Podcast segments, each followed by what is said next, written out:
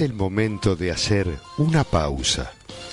El tiempo de informarse, escuchar música, porque ya comienza Semanario Interactivo, un programa donde decimos lo que pensamos.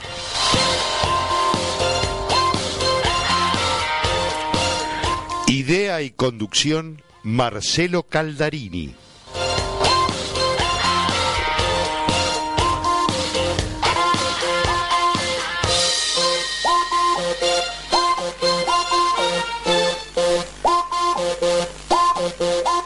El fútbol es el deporte más lindo y más sano del mundo. Eso no le quepa la menor duda a nadie. Porque se equivoque uno, no, no, no tiene que pagar el fútbol. Yo me equivoqué y pagué. Pero la pelota no, la pelota no se mancha. La pelota no se mancha. La pelota no se mancha.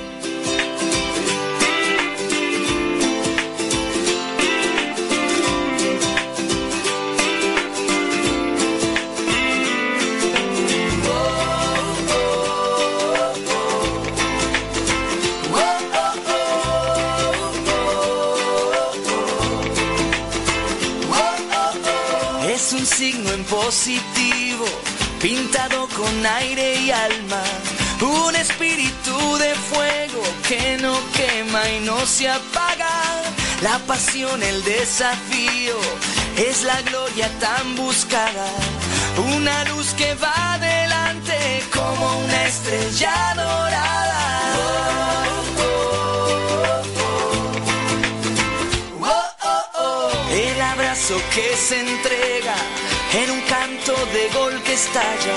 Es un grito milagroso que despierta en las gargantas. El amor por los colores, el camino de... Hola, muy pero muy buenas tardes. 13 horas, 2 minutos de este viernes 17 de noviembre. Comienza la emisión 466 de Semanario Interactivo. Mi nombre es Marcelo Caldarini. Aquí nos quedamos hasta las 14 acam- acompañándote con toda la actualidad y la mejor música en Semanario Interactivo.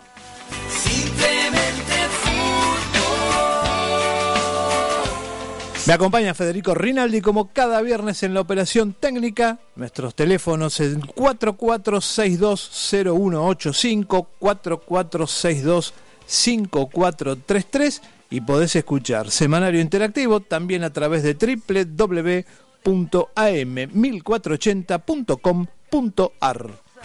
Como una parte del alma, es el darse por completo la victoria, la esperanza. Bueno, lo escuchábamos recién en la apertura del programa, el día de su despedida del fútbol, Diego Maradona decía, la pelota no se mancha. Pero parece que la pelota se manchó y demasiado. Ocurre que el ex CEO de torneos y competencias, Alejandro Bursaco, ha respondido durante varias horas en estos días preguntas del fiscal del FIFA Gate en lo que tiene que ver con la investigación acerca del tráfico de influencias y de coimas en la Federación Internacional del Fútbol.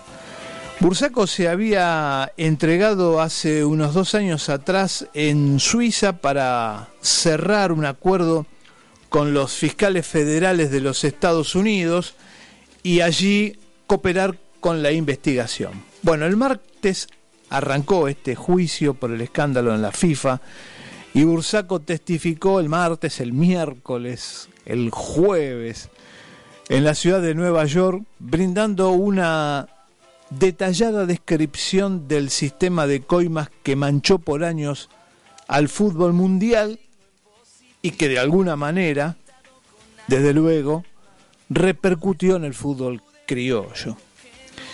Y allí habló del pago de sobornos, por ejemplo, por 4 millones de dólares a dos funcionarios del anterior gobierno, Pablo Paladino y Jorge Delom, que estaban al frente del programa Fútbol para Todos.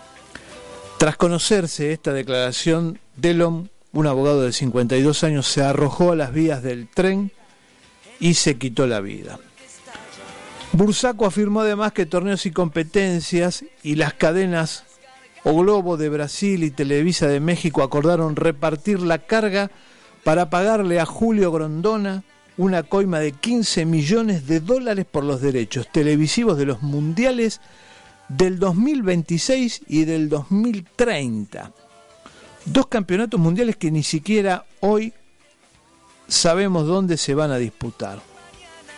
Es más, Bursaco, con un tono irónico en su declaración, dijo que la Argentina ha tenido dos papas, porque el Papa Francisco no ha sido el primer papa argentino. El primer papa argentino para él fue Julio Grondona.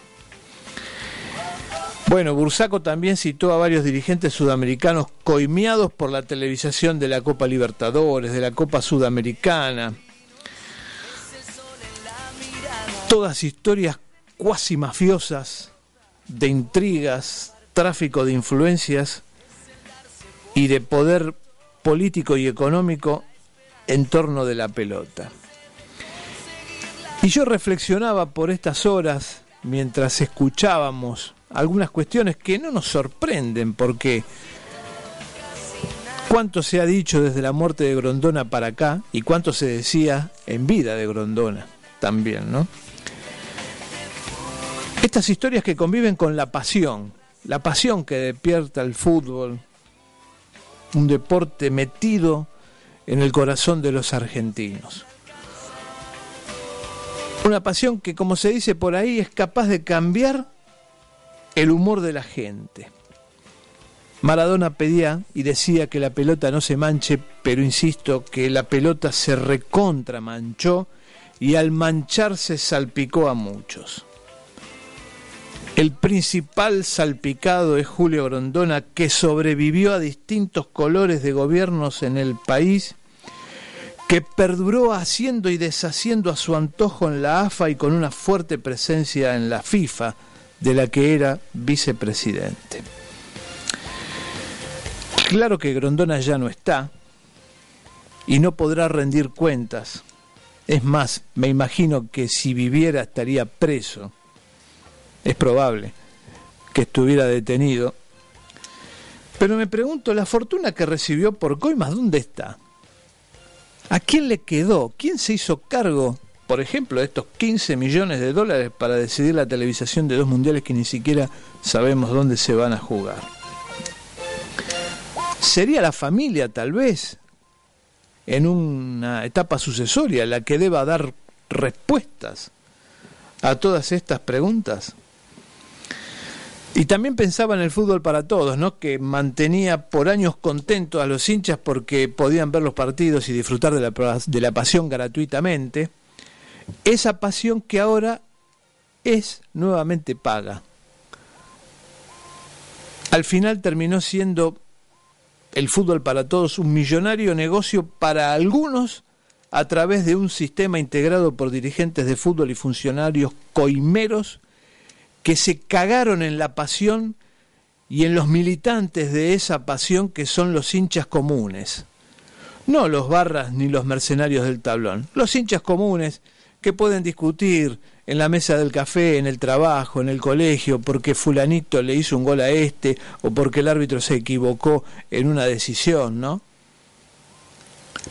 Insisto, los dirigentes del fútbol coimero se cagaron en los hinchas, en la pasión de los hinchas comunes.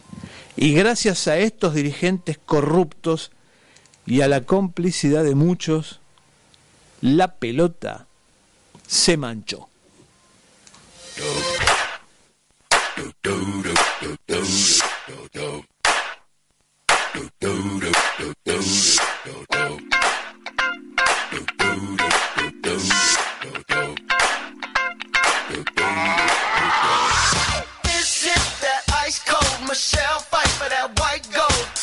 One for them hood girls, them good girls, straight masterpieces. Stylin', wildin', living it up in the city.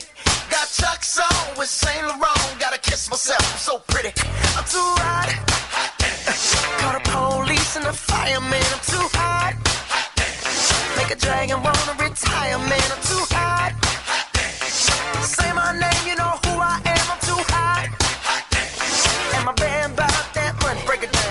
Bueno, aquí estamos en esta emisión de Semanario Interactivo, este viernes 17 de noviembre, 13 horas 10 minutos. Vamos a ver cómo está el tiempo en la ciudad de Buenos Aires y el área metropolitana.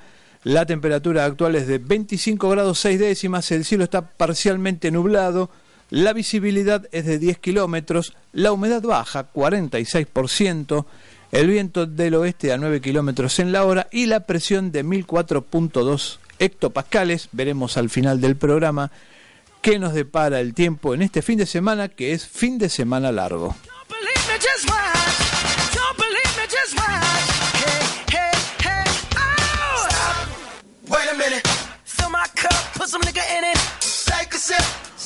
Hoy, este viernes 17 de noviembre, es el Día Internacional del Cáncer de Pulmón la mejor forma de evitarlo es no fumar y evitar el humo de las personas que fuman, evitar la exposición a sustancias nocivas, comer alimentos saludables, una alimentación con muchas frutas y vegetales también puede ayudar a reducir el riesgo de cáncer de pulmón.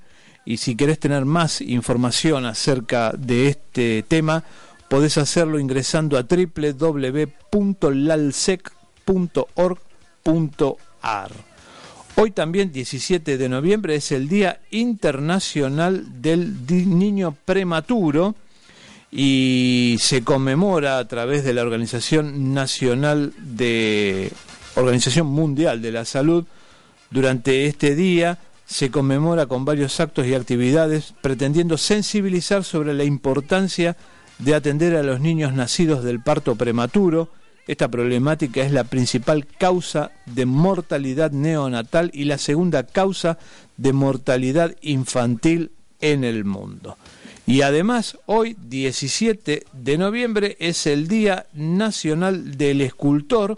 Se recuerda el natalicio de Lola Mora, instituido por el Congreso Nacional como Día Nacional del Escultor y las Artes Plásticas por Ley 25.003 del año 1998. Con tal motivo, la Fundación Lola Mora saluda a todos los escultores y artistas plásticos de la Argentina, exaltando la vida y obra de la primera escultura, escultora argentina y sudamericana, investigadora, urbanista, escritora, inventora y precursora de la cinematografía y la TV. Nuestra querida, recordada y admirada Lola Mora, hoy entonces Día Nacional del Escultor.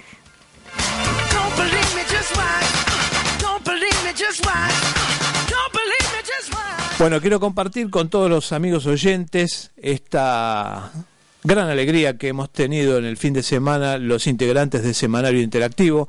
En la mesa de trabajo de nuestro programa me acompañan las tres estatuillas correspondientes a los tres Premios Nacional Faro de Oro 2017 que Semanario Interactivo obtuvo en la pasada noche del sábado en el complejo cultural Radio City Melanie de la ciudad de Mar del Plata.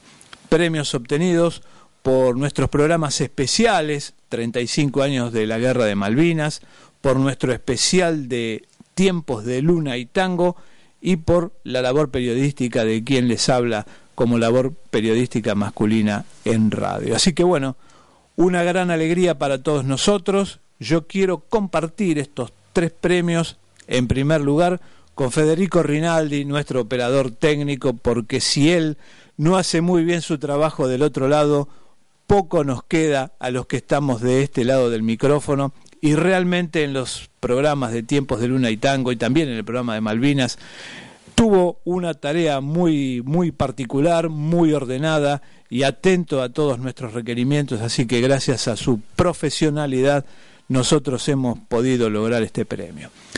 Quiero compartirlo también con Yamila Carlucci, la directora de AM 1480 Radio Sensaciones, que allá por el mes de marzo de este año nos abrió las puertas de la emisora para que podamos desembarcar con este programa semanario interactivo, que ya lleva 14 años y 13 temporadas en el aire, pero que de alguna manera iniciábamos nuestra vida y nuestra carrera aquí. Así que gracias Yamila por confiar en nosotros, en nuestro programa y abrirnos las puertas y concedernos este espacio de los viernes a las 13 horas.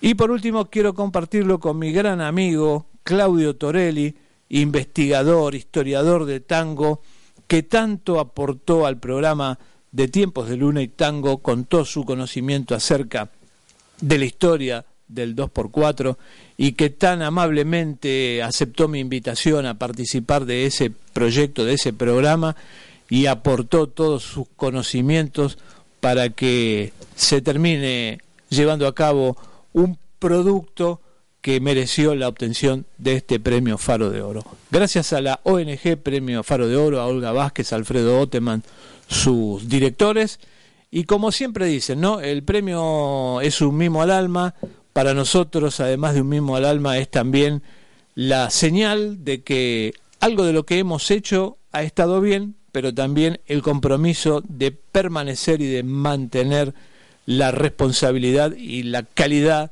de nuestros programas para ser merecedores de estos logros. Muchas gracias, estamos muy contentos, la pasamos requete bien en Mar del Plata y nos vinimos felices con estos tres premios para Semanario Interactivo.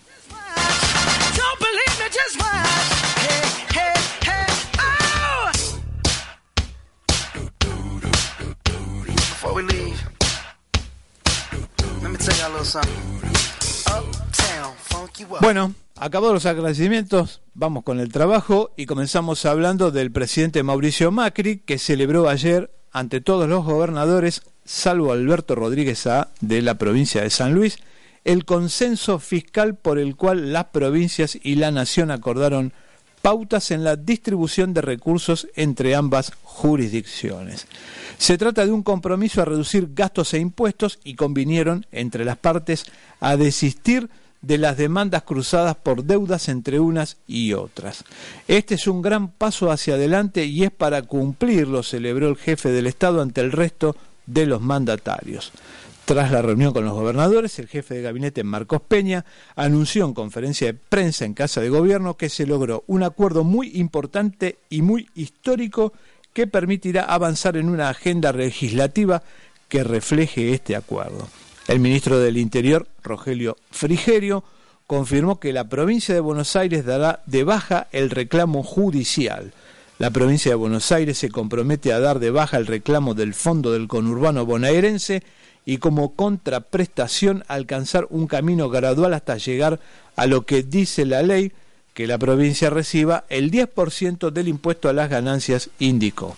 El gobierno logró además el acuerdo de los mandatarios para avanzar con la reforma previsional, aunque con cambios respecto del proyecto oficial y para que retiren los juicios que mantienen con la nación en reclamo de fondos para sus provincias. Los puntos que quedaron pendientes son las jubilaciones de privilegio, los gobernadores propusieron eliminar esos beneficios y el empleo público y salarios, lo mismo ocurrirá con los cambios que el gobierno prevé para ese sector.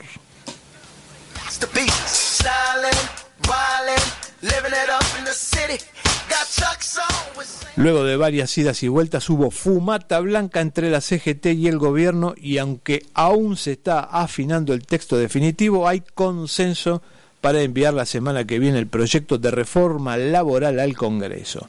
Sin abrir la puerta a consultas periodísticas, el Ministerio de Trabajo difundió un comunicado en el que indica que luego del trabajo conjunto que viene llevándose adelante con los distintos sectores se alcanzó el nivel de consenso necesario para enviar el proyecto de ordenamiento laboral al Congreso para su tratamiento en las próximas semanas.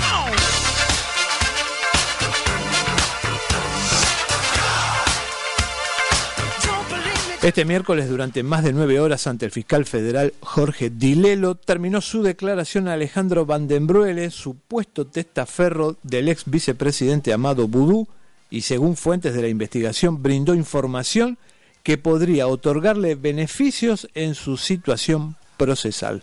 Lo de Van den Bruele es algo parecido a lo de Bursaco, ¿no? una especie de testigo protegido.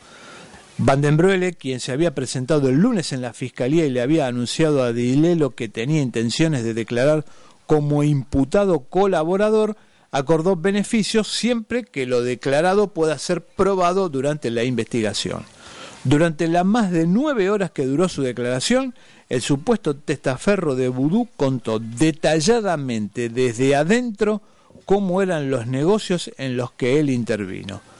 Para gozar de los beneficios de un arrepentido, el presunto testaferro deberá aportar datos precisos, comprobables y verosímiles que colaboren con el éxito de la causa, advirtieron los investigadores.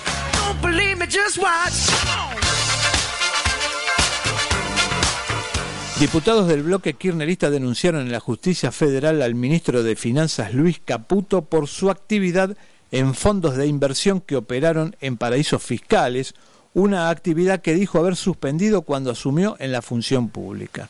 Antes de asumir como ministro, Caputo fue el administrador de Noctua Partners, una gerenciadora de fondos de inversión de Miami con ramificaciones en Delaware y las Islas Caimán, dos jurisdicciones donde rigen el secreto y las ventajas fiscales. En su escrito, los legisladores kirchneristas denunciaron al funcionario por un rosario de presuntos delitos como omisión maliciosa, negociaciones incompatibles con el ejercicio de funciones públicas, tráfico de influencias, uso de información privilegiada, incumplimiento de los deberes de funcionario público y lavado de activos. Caputo aclaró al diario La Nación que cuando pasó a la función pública se desvinculó de toda esa tarea de forma absoluta.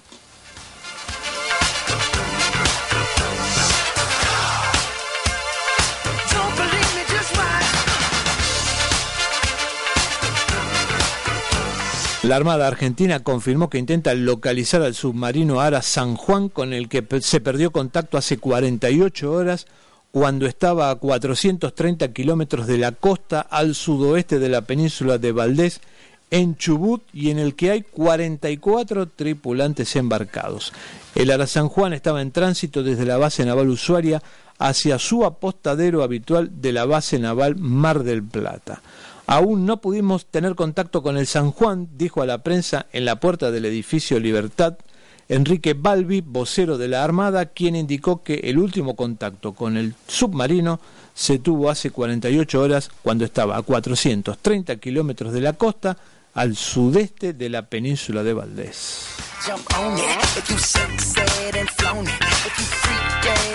Bueno, hacemos una pausa en la información. Se viene el 2x1 de Semanario Interactivo y en el viernes de hoy la invitada es Lali Espósito.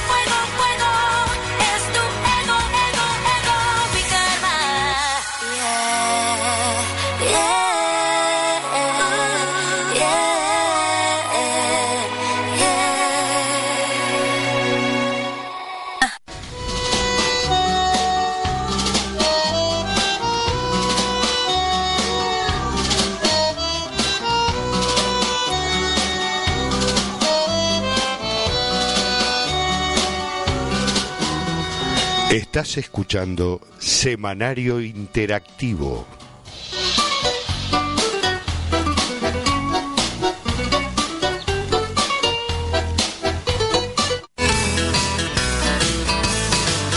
Que haya cuervos, que también haya quemeros, diablos rojos que se van a la academia, que haya templos, bomboneras, gallineros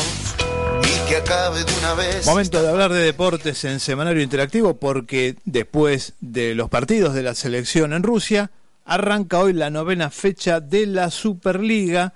Ya no habrá partidos a las 11 de la mañana del domingo y tampoco se jugará a las 14 y a las 16. Esta decisión tiene que ver con las altas temperaturas que comienzan ya en esta época del año. De viernes a lunes el primer partido se va a jugar desde las 17 horas y el último arrancará a las 21.30. Tanto sábado y domingo habrá superposición de partidos a las 17. Hecha esta aclaración, les cuento que hoy a las 17 horas Argentinos Juniors recibe a Colón con arbitraje de Nicolás Lamolina. A las 19.15 Atlético Tucumán Arsenal Germán Delfino el árbitro y a las 21.30 Newell's Boys de Rosario Belgrano de Córdoba con arbitraje de Pedro Argañarás. Mañana sábado a las 17, entonces dos partidos, Defensa y Justicia Lanús con arbitraje de Juan Pablo Pompey y Banfield Temperley, Hernán Mastrangelo el árbitro. A las 19.15 San Martín de San Juan San Lorenzo con arbitraje de Fernando Rapalini y a las 21.30 uno de los dos clásicos de la fecha, Independiente River con arbitraje de Silvio Truco. El domingo a las 17 horas, Unión Chacarita Mauro Vigliano, Tigre de Estudiantes Andrés Merlos, 19.15 el otro clásico de la fecha, Boca Racing con arbitraje de Darío Herrera y a las 21.30 Talleres de Córdoba Rosario Central Jorge Baliño el árbitro. La fecha termina el lunes cuando a las 17 Gimnasia y Esgrima La Plata reciba Patronato con arbitraje de Diego Aval. A las 19.15 Olimpo de Bahía Blanca Godoy Cruz de Mendoza Ariel Penel. Y a las 21.30 Huracán Vélez Mariano González el árbitro. Te recuerdo las posiciones. Antes que comience esta fecha, nos muestran a Boca único líder, invicto, ganador, goleador, todo, 24 puntos. Unión de Santa Fe tiene 17, Talleres y San Lorenzo 15, Huracán, Colón, Banfield y San Martín de San Juan tienen 14. Por otra parte, la Superliga informó cambios en la agenda de tres partidos correspondientes a la duodécima fecha, la última a disputarse en este año 2017, que se adelantarán debido a la cumbre de la Organización Mundial de Comercio que se va a desarrollar en Buenos Aires del 10 al 14 de diciembre. Los partidos reprogramados son los previstos en el ámbito de la ciudad de Buenos Aires. River Unión jugarán el miércoles 22 de noviembre a las 18.45. Vélez el Godoy Cruz lo harán un día después a las 19.15 y San Lorenzo Atlético Tucumán se enfrentarán el jueves 30 de noviembre también a las 19.15. Dejamos el fútbol local para hablar del Mundial de Rusia porque finalmente ya están confirmados los 32 participantes de la gran cita mundial de Rusia 2018. No quiero pensar cuánta guita se habrán llevado los que decidieron que el Mundial se juega en Rusia en el momento de la votación, ¿no? Pero bueno, eso es otra historia. Por América del Sur, cinco equipos, Brasil, Uruguay, Argentina, Colombia y Perú, que fue el último clasificado tras vencer 2 a 0 en Lima a Nueva Zelanda por el repechaje.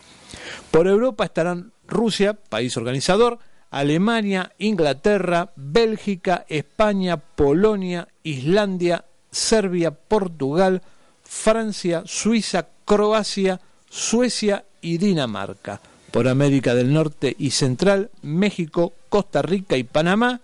Por Asia, Irán, Japón, Corea del Sur, Arabia Saudita y Australia. Y por África, Nigeria, Egipto, Senegal, Marruecos y Túnez.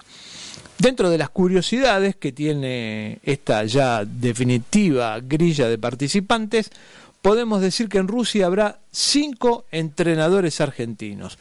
Jorge Sampaoli por la selección albiceleste, José Peckerman por Colombia, Ricardo Gareca por Perú, Héctor Cooper por Egipto y si no lo echan, Edgardo Bausa por Arabia Saudita. Esto es, dos técnicos más que en Brasil 2014 en donde estuvieron Alejandro Sabela con la selección argentina, Jorge Sampaoli, que en ese momento dirigía a Chile, y Peckerman, que ya dirigía a Colombia. ¿Por qué digo lo de Bausa? Porque hay rumores de que Bausa será despedido de la selección de Arabia Saudita. La Argentina igualmente seguirá liderando este ranking, ya que el segundo lugar con técnicos lo comparten seis países con dos representantes cada uno, que son Alemania, Francia, España, Portugal, Colombia y Croacia. Pero por ahí Argentina mantiene ese liderazgo de cinco entrenadores, porque dicen que si despiden a Bausa de Arabia Saudita, el principal candidato para reemplazarlo será Ramón Díaz. Además de los 32 entrenadores que tendrán cada uno de los equipos clasificados, solamente nueve estuvieron en Brasil 2014. Tres de ellos cambiaron equipo. San Paoli de Chile a Argentina, Fernando Costa Santos de Grecia a Portugal y Halilhodzic de Argelia a Japón. Los otros seis que repiten equipo son Peckerman en Colombia, Tavares en Uruguay, Queiroz en Irán, Deschamps en Francia, Postecoglou en Australia y Lowe en Alemania. Pero el récord de presencias lo tiene el maestro Oscar Tavares que dirigirá su cuarto mundial con la selección uruguaya y el tercero de manera consecutiva.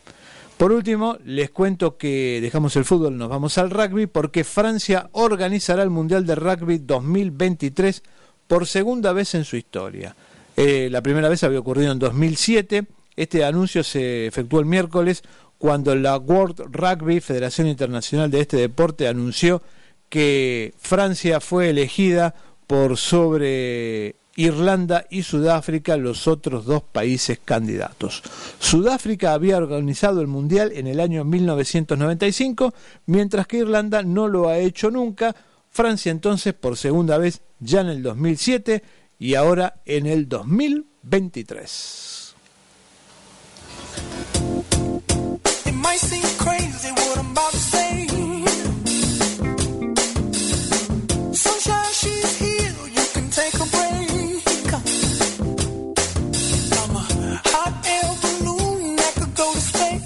Segunda vuelta informativa, vamos a hablar de Venezuela porque la calificadora estadounidense SIP rebajó la deuda soberana de Venezuela en moneda extranjera a default, esto es suspensión de pagos, después de que el país dejara de pagar los intereses de dos bonos, informó la empresa en un comunicado.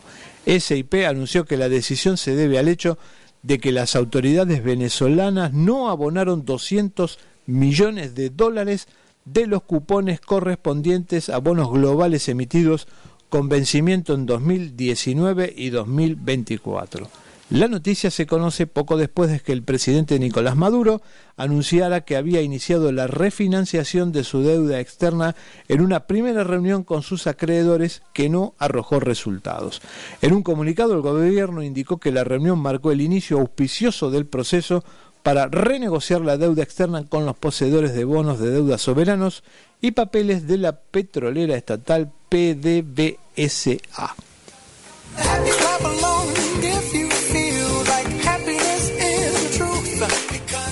Los 55 peritos oficiales y de parte que participaron de la autopsia a Santiago Maldonado, practicada el 20 de octubre en la morgue judicial, consensuaron de forma unánime en el acta final de la necropsia que el cuerpo del joven hallado en el río Chubut no fue arrastrado ni manipulado.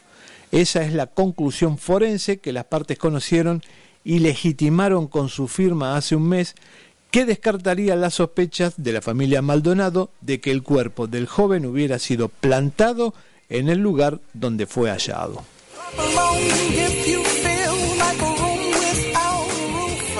La Argentina fue elegida como la sede de la Expo Mundial 2023 al imponerse con 62 votos a Polonia, que obtuvo 56, durante la reunión en París del Comité Ejecutivo del BIE, Buró Internacional de Exposiciones, de la que participaron el canciller Jorge Forí y el titular del Sistema Federal de Medios Públicos, Hernán Lombardi. La tradicional muestra comenzó en 1889 y la sede fue París. Desde ese momento, el legado de aquel evento internacional resultó aquella imponente estructura de hierro que impactó al mundo, la Tour Eiffel. La Expo 2023 tendrá una duración de tres meses, del 15 de enero al 15 de abril, y tendría un promedio de visitas diarias de 100.000 personas. Por primera vez en la historia, Buenos Aires integraba la terna finalista en abril y esta semana se conoció su triunfo. Diseñadas para responder a un desafío concreto que afronta la humanidad, estos mega eventos pueden compararse, según sus organizadores, con el despliegue que demandan los Juegos Olímpicos o un Campeonato Mundial de Fútbol.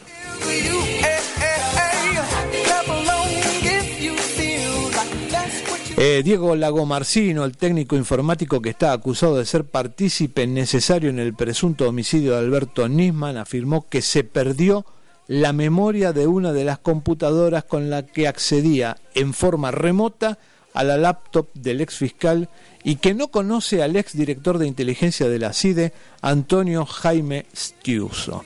Sobre las razones por las cuales le prestó la versa a Nisman, aseguró que me hizo un acting de preocupación por la seguridad de sus hijas, sin decirles que ellas no estaban en el país, además negó ser su espía, negó ser homosexual y criticó a la ex esposa de Nisman, la jueza federal Arroyo Salgado. En su declaración de 300 páginas, el experto en informática, que tiene una tobillera electrónica para ser controlado, negó haber sabido que el arma que le prestó a Nisman era para un plan criminal, como lo sostuvo el fiscal Eduardo Tayano. Lago Marcino declaró el martes durante casi 10 horas ante el juez federal Julián Ercolini y dio detalles inéditos de cómo fue la entrega del arma y los días posteriores a la muerte de Nisman. Por ejemplo, entre otras cosas, reveló que la frase con la que definió como de amo esclavo la relación que tuvo con Nisman se la dio su psicoanalista.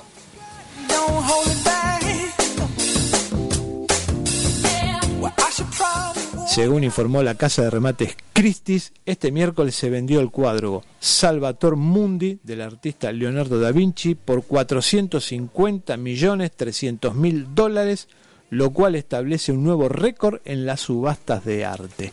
Esta pintura de óleo del año 1490 es la única obra del maestro renacentista que está en manos privadas y antes del tour de la casa de remate fue expuesta por última vez en la National Gallery de Londres.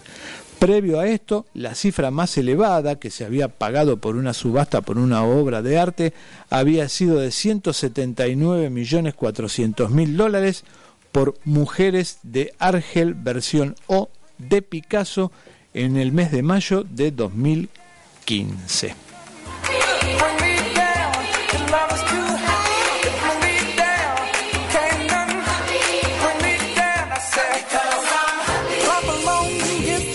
Y hace un ratito nada más se supo que el suspendido camarista federal Eduardo Freiler fue destituido de su cargo por mal desempeño de sus funciones por una mayoría de cinco votos en el marco del jury de enjuiciamiento que se desarrolló en su contra en el Consejo de la Magistratura. En declaraciones a la prensa formuladas al finalizar la audiencia, que se desarrolló en el edificio de Libertad al 700 del Consejo, el abogado defensor de Freiler durante el proceso, José María Olivares, dijo que la decisión del jury tuvo un condimento político que está encima de todo y acusó también al abogado Tonelli de haber hecho todo lo que el Poder Ejecutivo le pidió para llegar a esta decisión.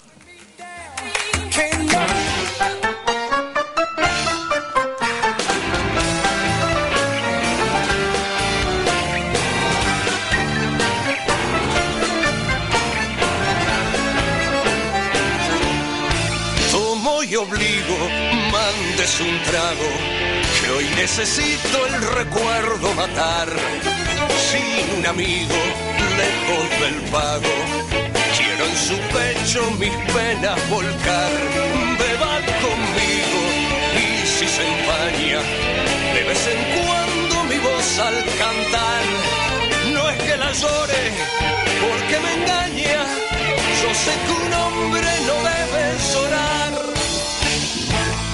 Si los pastos conversaran, esa pampa le diría de qué modo la quería, con qué fiebre la adoré. Cuántas veces de rodillas tembloroso yo me hincado bajo el árbol deshojado donde un día la besé y hoy al verla envilecida otros brazos entregada fue para mí una puñalada y de celos me cegué y le juro todavía no consigo convencerme cómo pude contenerme y ahí nomás no la maté.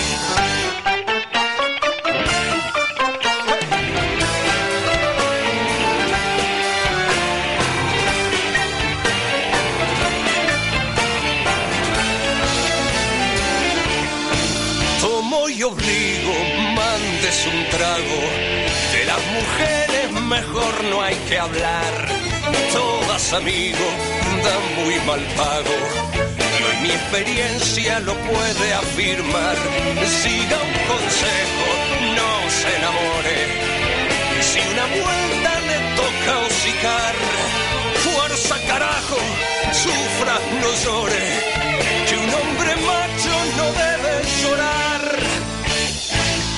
Si los pastos conversaran, esa pampa le diría de qué modo la quería, con qué fiebre la adoré. Cuántas veces de rodillas tembloroso yo me hincado bajo el árbol deshojado donde un día la besé y hoy al verla envilecida otros brazos entregada fue para mí una puñalada y de celo me cegué y le juro todavía no consigo convencerme cómo pude contenerme y ahí nomás no la maté.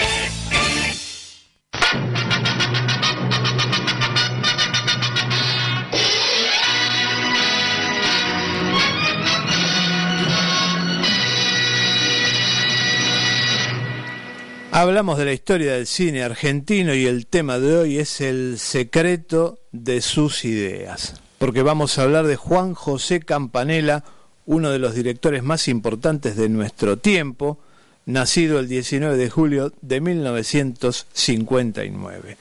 Antes que nada debemos aclarar un dato que no es menor, Juan José Campanella aprendió mucho de la dirección en los Estados Unidos, Allí fue director de algunos capítulos de series muy importantes como Doctor House, La Ley y el Orden y la genial Brothers and Sisters, pero esto solo es la punta del iceberg. Campanella entró al cine con un mediometraje llamado Prioridad Nacional de 1979. Luego le siguieron Victoria 392 de 1982, Ni el tiro del final de 1997, pero fue en el año 1999 con el mismo amor, la misma lluvia, que saltaría a la popularidad. Aquí se empezarían a advertir sus elementos más tratados y también su fetichismo de alguna manera con un actor nada más ni nada menos que Ricardo Darín. A este film le siguió El hijo de la novia del año 2001 con Ricardo Darín, Héctor Alterio, y una brillante actuación de Norma Leandro, una gran película, y en ella se puede apreciar un cameo de Campanella como médico en el hospital donde internan al personaje de Darín. El hijo de la novia fue nominada en el año 2001 como mejor película extranjera en los Oscars. Luego vino Luna de Avellaneda en el año 2004, también con Ricardo Darín, Mercedes Morán, Eduardo Blanco y Valeria Bertuccelli. En estas dos películas podemos notar los elementos más utilizados por Campanella, sus búsquedas, sus inquietudes, el barrio, el regreso a él, el costumbrismo, la primera novia, los vecinos, esas evocaciones a la juventud o a la infancia y el temor a la pérdida de lugares simbólicos, como pasa en El hijo de la novia con el restaurante o con Luna de Avellaneda con el club. En el año 2009 llegaba a las salas tal vez el más grande éxito de Campanella, que fue El secreto de sus ojos. Para algunos, Campanella busca romper un poco con los elementos que tanto desarrolló en su carrera, planteando un policial negro. Quizás esto tenga que ver con el comienzo del film, quizás esas imágenes de la despedida en el andén, ese momento bien Campanella, además de ser un recuerdo del personaje, sea también un mensaje del director mostrando al espectador que la película rompería con esos tan conocidos temas. La secuencia finaliza cuando el personaje de Darín tacha las notas en el cuaderno y la película se traslada a un ámbito probablemente más oscuro.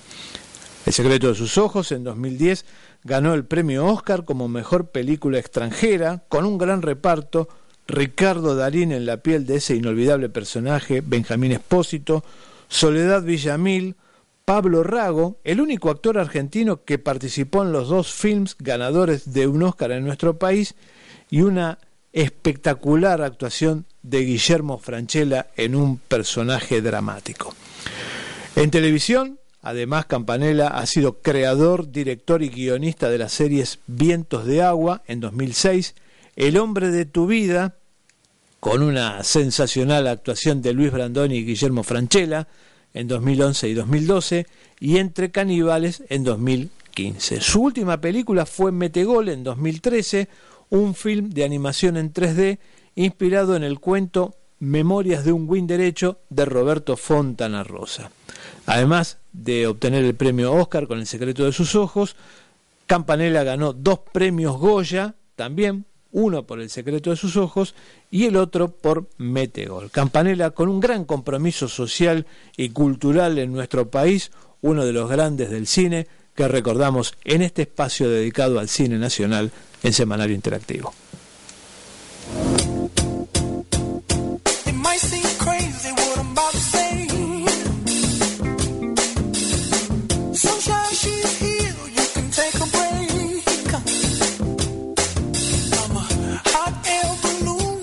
Momento de hablar de espectáculos, vamos a hablar de Shakira, que está complicada con su salud, estuvo obligada a suspender el inicio de su gira El Dorado, que la iba a llevar por distintos países de Europa debido a un problema en sus cuerdas vocales. La preocupación que la cantante manifestaba a través de sus redes sociales encendió las alarmas y por eso a través de un comunicado la estrella explicó qué fue lo que afectó su salud. La colombiana precisó que los médicos le detectaron el problema en su cuerda vocal derecha en octubre pasado y esto le obligó a posponer el inicio de su gira mundial que iba a comenzar en el viejo continente. Aunque le dio tiempo y reposo a sus cuerdas vocales, Shakira indicó que sufre una hemorragia en esa zona y que no se ha reabsorbido, por lo que la cancelación provisoria del tour está confirmada. La pesadilla continúa y actualmente me encuentro en una batalla muy dura por mi recuperación, sentenció Shakira. A mis fans y amigos, estos últimos cinco meses los he dedicado a la preparación de mi gira El Dorado. Sin embargo, justo días antes de empezar mis primeros conciertos, he tenido que vivir los momentos más duros de mi carrera, señaló Shakira. Bueno, esperemos que se pueda solucionar y que pronto esté nuevamente sobre los escenarios una grande de la música, indudablemente. Y hablando de la música, ayer se entregaron los premios Grammy Latino 2017. La gran sorpresa de la noche la dio el panameño Rubén Blades al quedarse con el premio a disco del año por su álbum Salsa Big Band y dejar la sensación de que, aunque sea a veces, los premios van de la mano de la justicia. Luis Fonsi le ganó la pulseada a Residente, el autor de Despacito se quedó con cuatro gramófonos, el rapero ganó solo dos de sus nueve nominaciones y Alejandro Sanz recibió un galardón por haber sido elegido persona del año.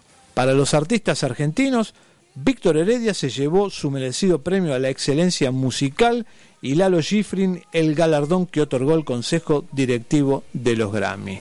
El pianista Fernando Otero se impuso en la terna de tango y Andrés Calamaro se quedó con un premio compartido en la categoría canción de rock por el tema La Noche. Y para cerrar la información de espectáculos, hablando también de premios, Sugar era una de las grandes candidatas a quedarse con la mayor cantidad de estatuillas y esta vez los pronósticos se cumplieron porque la comedia musical producida por Susana Jiménez y protagonizada por Griselda Siciliani se alzó con 10 premios ACE, el galardón con que la Asociación de Cronistas de Espectáculos reconoce a lo mejor de la producción teatral y que fueron entregados este miércoles. Sugar ganó en todas las categorías en las que compitió, Santiago Doria se llevó el oro, Miguel Ángel Solá fue el mejor actor dramático y hubo ovaciones en los homenajes a Villanueva Cose y Osmar Núñez.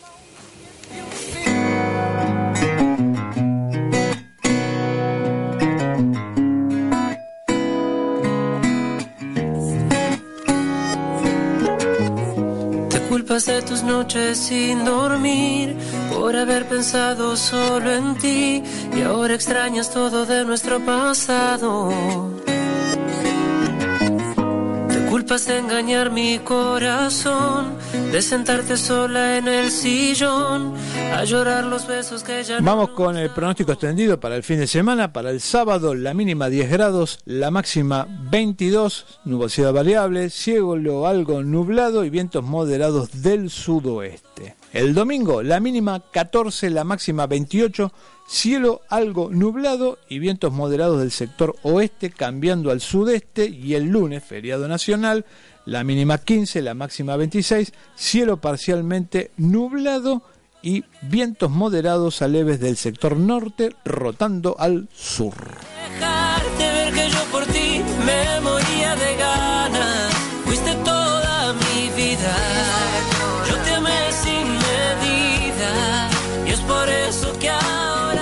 Te dejo la frase para reflexionar en el fin de semana. Los buenos tiempos se convierten en buenos recuerdos. Los malos tiempos en grandes lecciones. Solo hay que aprender.